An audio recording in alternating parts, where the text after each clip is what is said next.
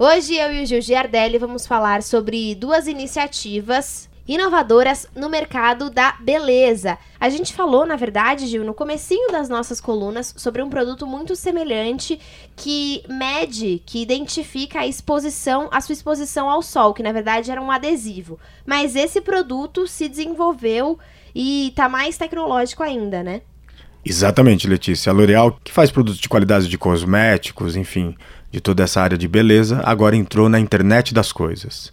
Com um produto do tamanho de um botão que você pode colocar em cima da sua unha, você pode colocar em cima do seu relógio, na haste do seu óculos, ele mede qual é o tipo de raio V que você está recebendo e conectado ao seu celular, ele também te diz se esse é o momento bacana para você estar tá exposto ao sol. Na verdade, ele traz toda uma segurança sobre o que você está, a sua exposição solar e o câncer de pele.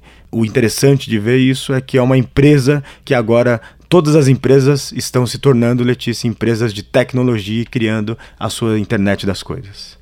Bom, falando ainda sobre uma empresa de beleza, mas que virou uma empresa de tecnologia, criou um aparelho que você conecta ao seu celular e também apresenta dados sobre a sua pele. Exatamente, a Johnson Johnson lançou, conectado ao seu celular, um tipo de uma câmera que ele escaneia toda a sua pele e vai dando qual é a sua evolução, o seu processo em relação ao seu tratamento dermatológico. Ele tenta entender se aquele produto que você está utilizando está fazendo efeito, qual é a saúde da sua pele, sempre recomendando o aconselhamento com um profissional de dermatologia.